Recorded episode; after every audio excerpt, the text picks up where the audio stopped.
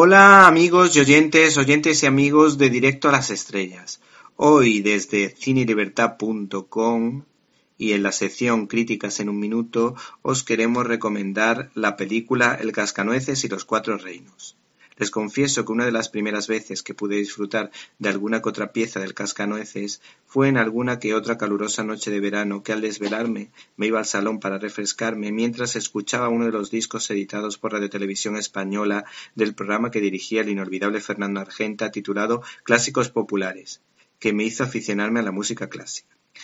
Hay que decir que se estrena, como decíamos, El Cascanueces y los Cuatro Reinos, concretamente en España tres días antes que en Estados Unidos.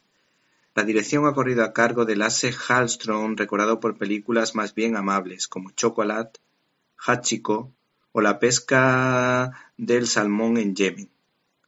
Solo hay una película que me parece bastante nociva como eh, Las normas de la casa de la sidra, película que abogaba por el aborto en vez de defender la vida por pequeña que fuera o por pequeña que sea.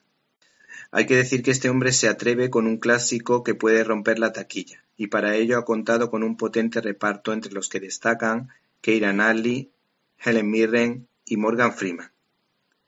¿Y qué les podemos decir de la obra en la que se basa la película? Pues que Hoffman escribió El Cascanueces y El Rey de los Ratones en 1816.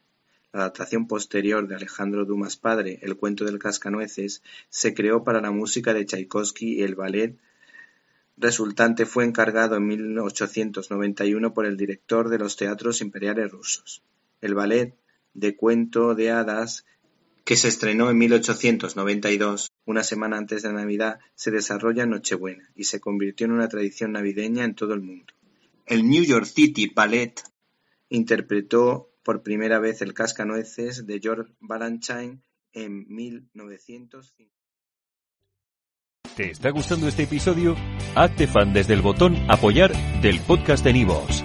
Elige tu aportación y podrás escuchar este y el resto de sus episodios extra. Además, ayudarás a su productor a seguir creando contenido con la misma pasión y dedicación.